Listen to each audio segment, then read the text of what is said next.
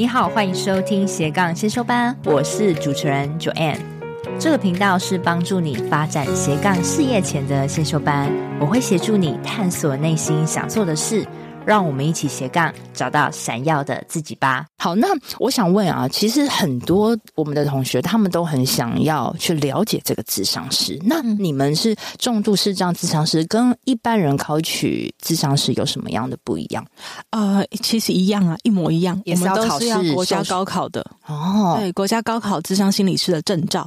那考到这个证照之前，我们需要是心理辅导的研究所毕业，硕士毕业，然后完成一定的时数。五十个小时的实习，五十个小时的督导，然后完成了一定的学分，你才有资格去考这样国家高考。那考完就可以成为智商师吗？考完就不代表任何事啊，考完只代表你有证照。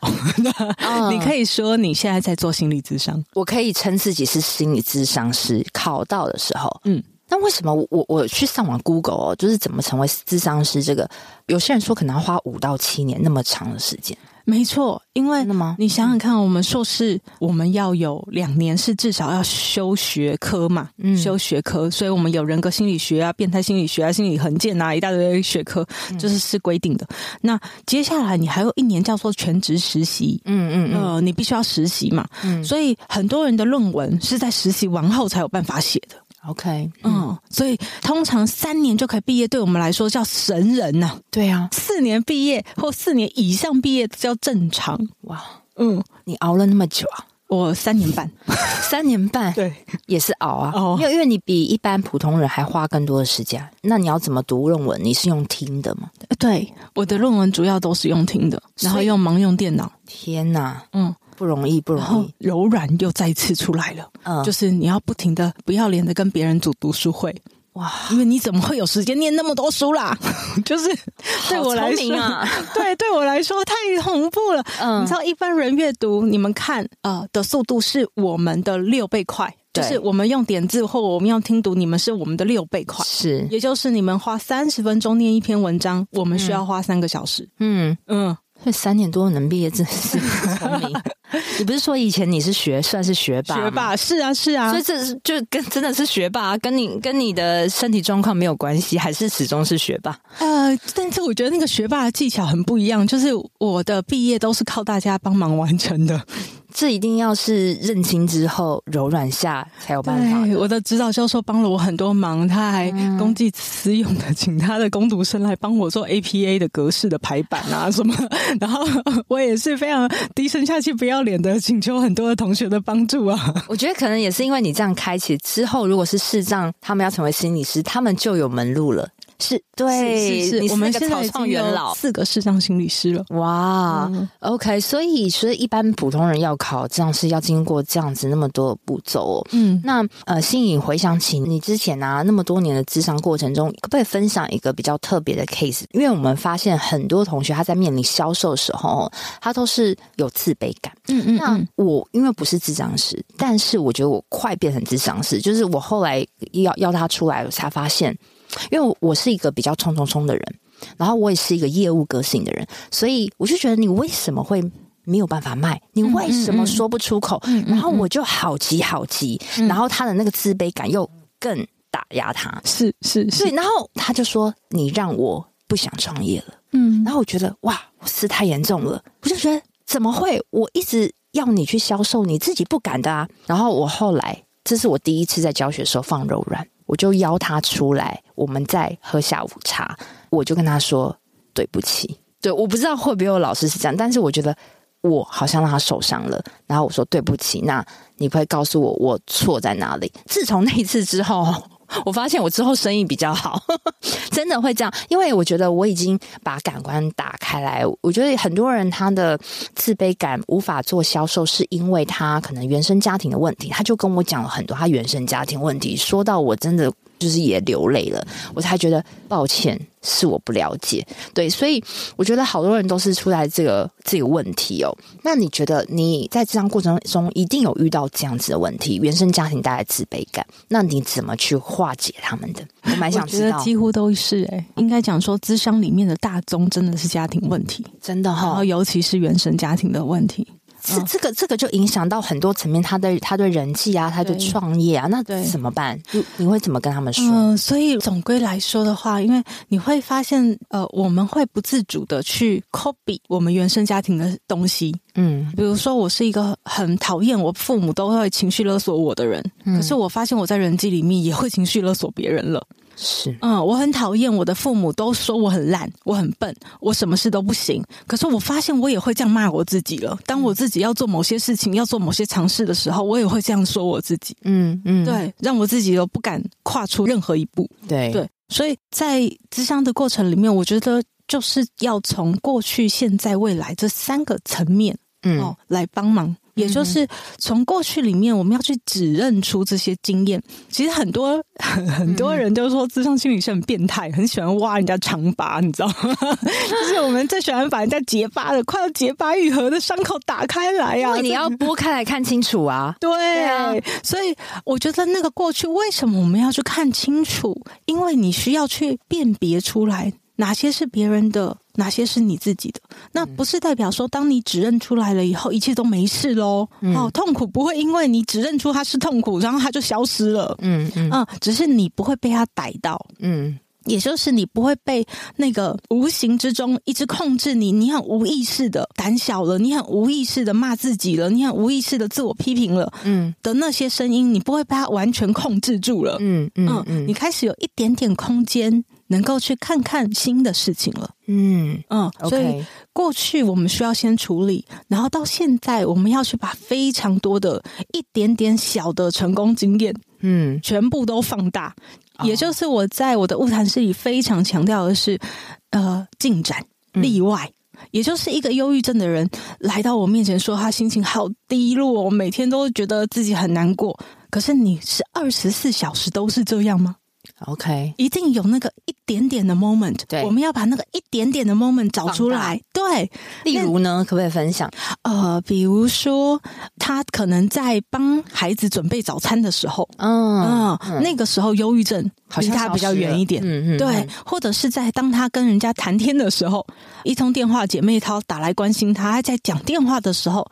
哎，讲到某一个以前的往事，就哈哈大笑了。是那时候，好像忧郁也离他远一点。是，所以是我们找到了这些 moment，然后我们要去多放大一下这个 moment 在他生命中的比例。嗯嗯，然后也要看到自己的一点点小进展。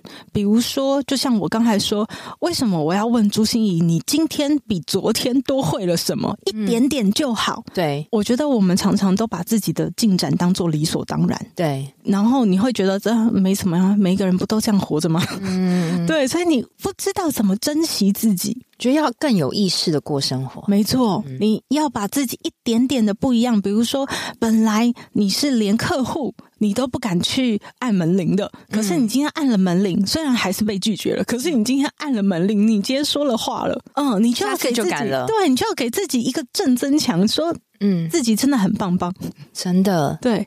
然后，微不足道的小事都要放大它，哎，对，每一个微不足道小事。嗯、然后，我我我在我的 podcast 里面有专门介绍如何给自己自我肯定，如何给自己抓进展，然后找例外，甚至是跟过去自己取经，就是过去的自己也有充满力量的时刻，哎，嗯，你怎么把那个力量再借回来？哇哦！然后我们过去、现在想完以后。要未来要沙盘推演一下，那未来我们可能会碰到什么事？因为以前我们定目标，通常都是定一个目标，然后就幻想未来可能会实现，然后我们就会朝着那里走去。对。但是我们发现这样子的阻力是很大的，因为你会一方面想着那个哦，好美好的未来，但是一方面潜意识又觉得我做不到。是啊，对，所以与其这样，我们不如真的跟你把你觉得会有什么地方有阻力，想清楚，把未来的这些。你的远景、你的目标、你的阻力，你觉得哪里会过不了关？所以你需要什么帮忙，或者你需要怎么样自己的改变？想清楚，反而会让你更容易往未来靠近。真的，就像我在带学员，嗯，你必须把他的那个根源给找出来，就就像是医生一样，嗯，他要看你哪边出问题，他一定要是做全方位的检查，才有办法对症那个痛而下药，然后那个痛解决之后，其他东西都解决，就是要治那个根呐、是治本呐、啊。所以我觉得你在应该在咨商的时候，你是一个蛮有逻辑的人。嗯，哦，我觉得咨商的时候就很复杂。咨、嗯、商的时候，对我大概有七八个我在同时在咨商室里面，我觉得脑袋要运转的很快。对，一方面一个一个我是非常同理的，呃，像妈妈一样的；一个是像爸爸一样的；一个是像小孩一样的逗他玩的；一个是帮忙很理性的分析的。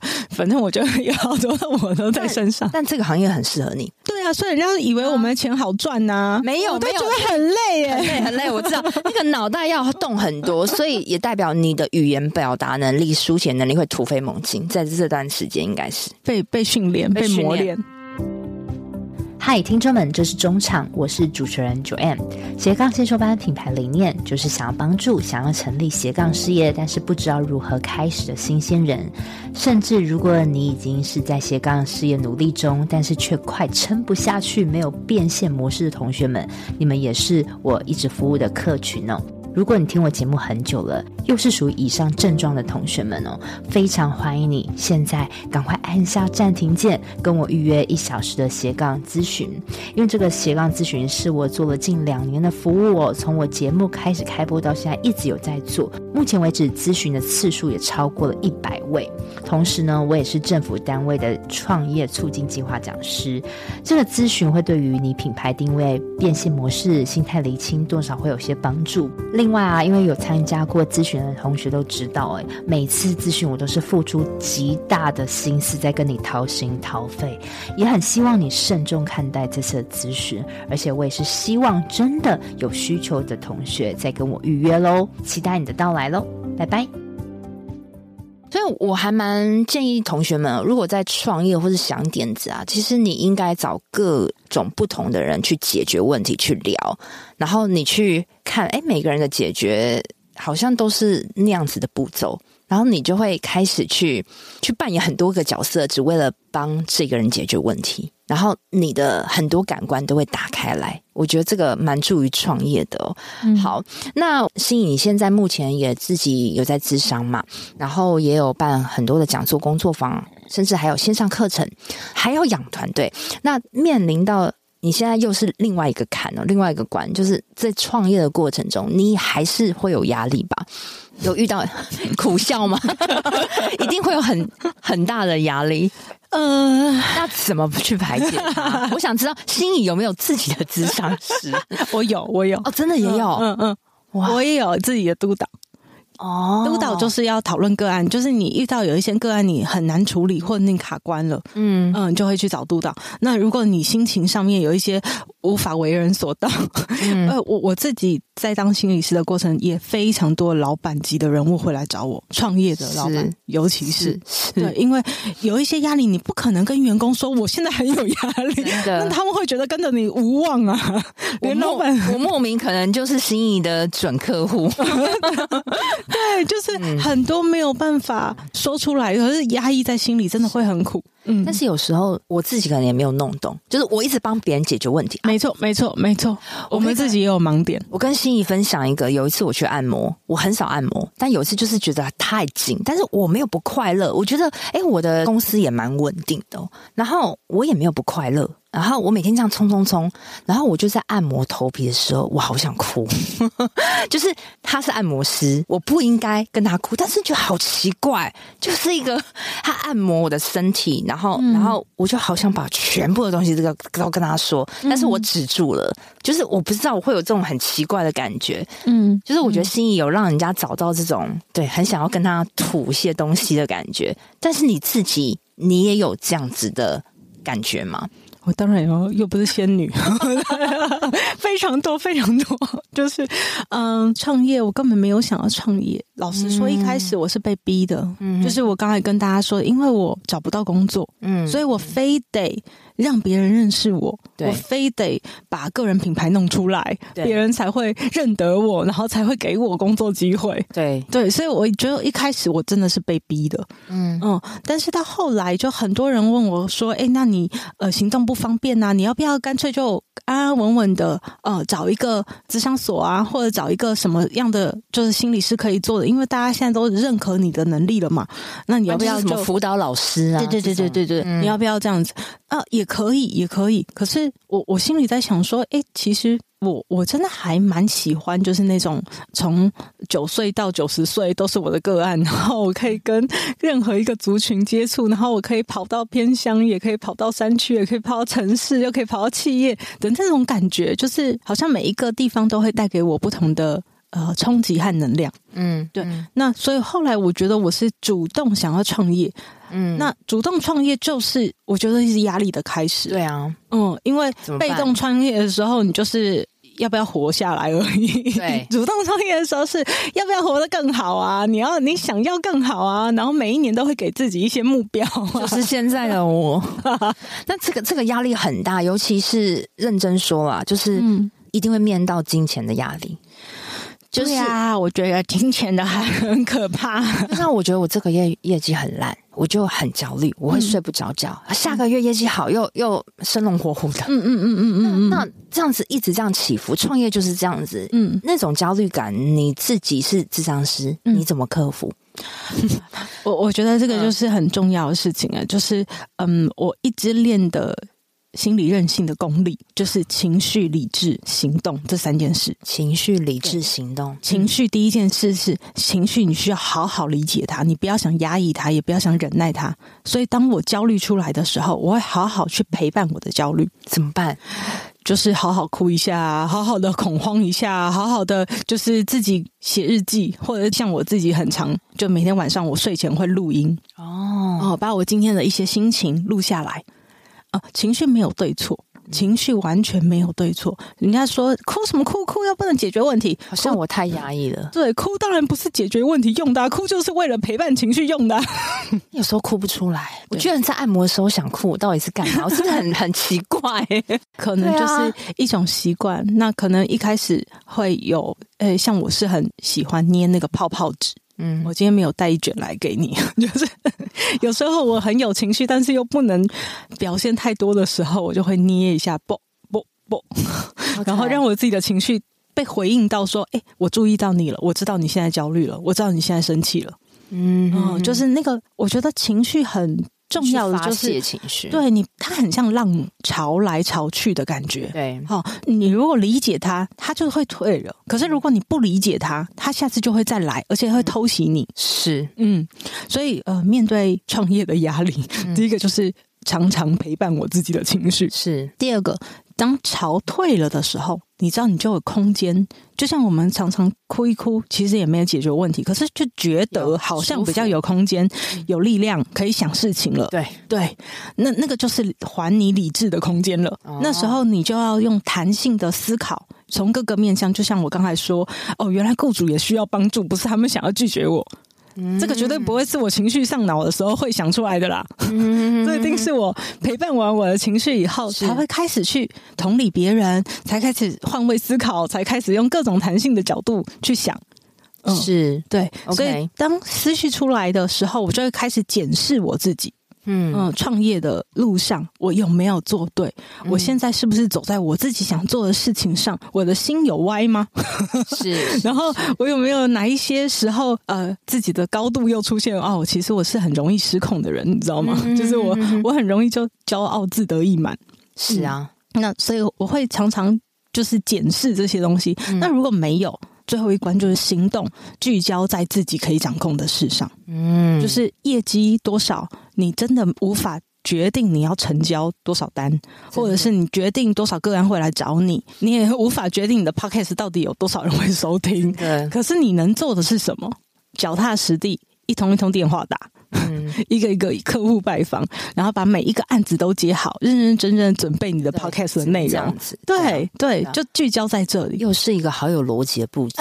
我不知道为什么，我觉得这场访谈我自己好想要。今天变成不是主持人，我很想要是我自己的本人跟你聊一聊啊。对，我觉得不知道为什么很多感触，就像你刚刚说到，嗯，先先去把你的情绪先宣泄出来。其实光是我 我自己这一点，我不知道我该怎么抒发。嗯，我是不是要找一个人哭一哭，还是什么？因为我找不到。嗯，然后我也没有办法跟我员工讲。然后像像我，我跟我先生住在一起，那我也不会想要把情绪给他。嗯，然后因为我每天又忙，嗯，然后就闷在那里。然后你不知道你有什么管道可以发泄，其实我想知道，那我们平常可以用什么样管道去发泄这个情绪？我觉得，觉得你今天真的好好勇敢哦！你你你好柔软的承认了 好多你，对啊，很少很少跟大家说的事情。嗯，我觉得以平常如果像 Joanne 这个情况，感觉是已经累积非常多了。就是感觉有有很多已经卡住了的地方，我真的觉得它不会是你自己可以做的事了。嗯，我们如果平常，欸、但是我觉得我我过得还蛮好的，是当然当然当然，如果 对啊，如果你觉得自己平常过得也不错，那我们就可以开始平常来写一写日记，平常留一点点时间。这我第一次哎，就是我觉得呃。我自己觉得我就是各方面，哎，我家庭也没有问题，OK，嗯，我事业现在也没有什么问题，嗯，所以，所以你觉得就是说情绪要怎么去排解？只能找心理咨商师吗？还有没有什么其他管道？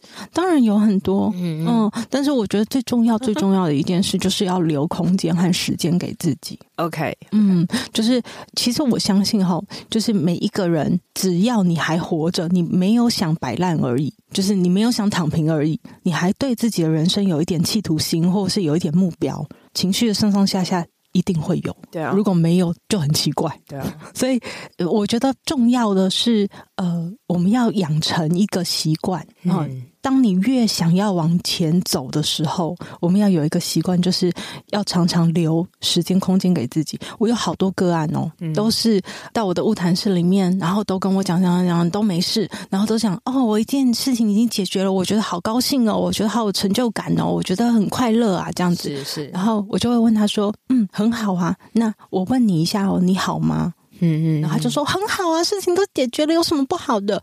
我就会再问一次说。你好吗？然后他就说，他就哭了，应该好吧，应该好吧。然后我就说，嗯，没关系，好好就很好。可是我们好好的静下来，你再问一问自己，你好吗？对对对，对，我发现，嗯，太多人是情绪恐龙。什么意思？就是传导的很慢啊，对，是不是这样子？对，对啊，因为我们忙着解决太多问题，我们每一天的步调太快，我们要追那些资讯都来不及。是啊，对，所以你总是要告诉自己快一点，快一点，快一点。可是情绪快不得。所以他总是跟在后面，很慢，很慢，很慢。等到你的身体出现问题，真的，对，等到你有高血压，开始有一些 嗯状况，你才会突然惊觉，原来哦，我忍了这么多，真的，嗯，哇，真的是。哎，刚刚这为什么刚刚到底是怎么样？我是我是怎么样吗？其实其实我有学魔法，没有没有钱 啊。我觉得好吧，我觉得我可以跟那个心仪好好聊一下哈。嗯嗯、然后今天我们也到节目的尾声了，我真的觉得非常非常谢谢心仪今天花那么多的时间。其实我觉得也是疗愈我自己。然后心怡也给我你很多的你的成长故事，然后带给我们的很多很多的方法。好啊，那在节目的最后啊，我想问一下心仪哦，你现在有的服务有哪些？我们可以怎么找到你呢？嗯嗯嗯，呃，其实我现在做的最觉得很用力的部分啦，也是我很致力在推广，因为我希望全华人世界都可以听得到朱心怡啊，所以用网络的世界是我觉得最擅长的一件事。是，那我的朱心怡说心里话 Podcast 就非常推荐给大家，因为我觉得在一路上我们真的都很需要心灵能量的。补充，然后有很多正向的思维、正向的概念的这些呃东西，能够来帮忙我们更好的去穿越现在这个充满困境的年代。的确很需要你的节目。那另外，如果有想来找我做个别咨商的朋友，都可以到看见咨商所、看见心理咨商所，看不见的心理师在看见哈，就好记得，我叫在看见咨商所，你都可以预约得到我。OK，那我也会把心仪的相关内容呢放。在我们的节目内文中，我觉得真的很可以替心仪做保证，因为你们刚刚也听到我在节目中的真情流露。哎，你看，大家都称我我是编织老师哦，我可以在这个心仪面前落泪，实在是很不容易。是不知道他是触动到我哪哪个神经。我们等一下，等一下，我再慢慢跟你说。好，那谢谢心仪喽。那谢谢 Joanne。如果要有心仪的这些资讯呢，我也会放在我们节目的内文里面。然后欢迎大家最后追踪。如果真的遇到心理有问题，或是你希望心仪跟你说些什么，嗯，举办什么样的活动，只要是心仪的可以帮忙的，他都愿意出来。谢谢，谢谢，谢谢大家。又到了节目的最尾声啦，在上集播出的时候，有好多同学私讯我，跟我说他听了心仪跟我这场访谈，他默默的心中。也留下了一些余韵，甚至也跟我一样眼眶泛起泪来。你不知道是心仪说了什么而触动到你的情绪，所以我堪称啊，这场访谈真的是我这两年中非常印象深刻的一场哦。好吧，那我们收起情绪，我老样子跟大家在节目的尾声做个重点整理哦。第一个，如何考取智商心理师呢？有好多同学都对心理这块非常有兴趣。其实要取得。心理咨商师的证照啊，首先你要是心理辅导研究所的硕士毕业，在硕士毕业之后，你还要经历了五十小时的实习以及五十小时的督导，然后你也要完成一定的学分去考高考，考完了才有办法拿到证照。那有些人他最快三年毕业，甚至是四年、五年以上都有，所以啊，考取咨商心理师是有一段很长的步骤要走的。再来第二个重点，如果你心中有的自卑感是来自于原生家庭的经验，怎么办呢？心仪跟我们说，你可以先从过去、现在、未来这三个层面来帮忙你自己。你要先从过去中去回想以前一些经验，去仔细去看，说哪些是自己的问题，哪些是对方的。再来从现在，现在你要把成功的经验放大。然后呢，你要试图看自己的进展，再来你要想未来，未来你会碰到什么样的阻力，你要先把它分析想清楚。再来第三个重点，如果你面临到创业斜杠带给你的焦虑感，该怎么克服呢？这个也是我跟心仪学到很棒的一个关键哦。你要先从情绪、理智、行动这三个层面去解决它。首先是情绪，你面对焦虑、压力、痛苦。悲伤，你就要好好的去发泄一下你的情绪。该焦虑就给他狂焦虑也没有关系。你要学会先陪伴自己的情绪。那再来就是要理智哦。当情绪潮过之后，你就要开始用你的理智大脑，要你要运用各种弹性的角度去思考各种各样的层面，然后你去想自己到底是想要什么，好去做一个理智的分析。最后，最后就是行动啦！你要直接做起一个你能改变现状的行动。再来，最后的最后啊，你一定要留空间给自己哦，因为现在的人真的步调生活都过得太快了。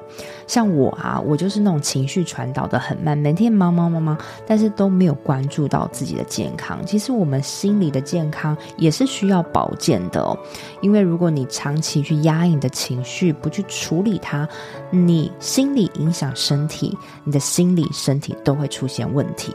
所以啊，嗯，在这个心仪上下两集，让我学到最多的。就是我要好好留个空间给我自己，我要适当的发泄我的情绪。所以啊，我看常看到很多同学创业创不起来，可能是源自于你心里就出现问题了，你心中有压力，有一些。不安，有些自卑，这这个都会反映出你现在创业的行动力哦。如果我们可以先把这个心理的源头给解决了，我相信对于你拓展事业会非常有帮助。如果啊，你觉得心仪这集对你非常有帮助的话，也很希望你现在先帮我按下暂停键，帮我到 Apple Podcast 评分五颗星，留言告诉我你对这一集的感想。有机会的话呢，我也会在节目上分享你的感想。那我们就下周见喽，拜拜。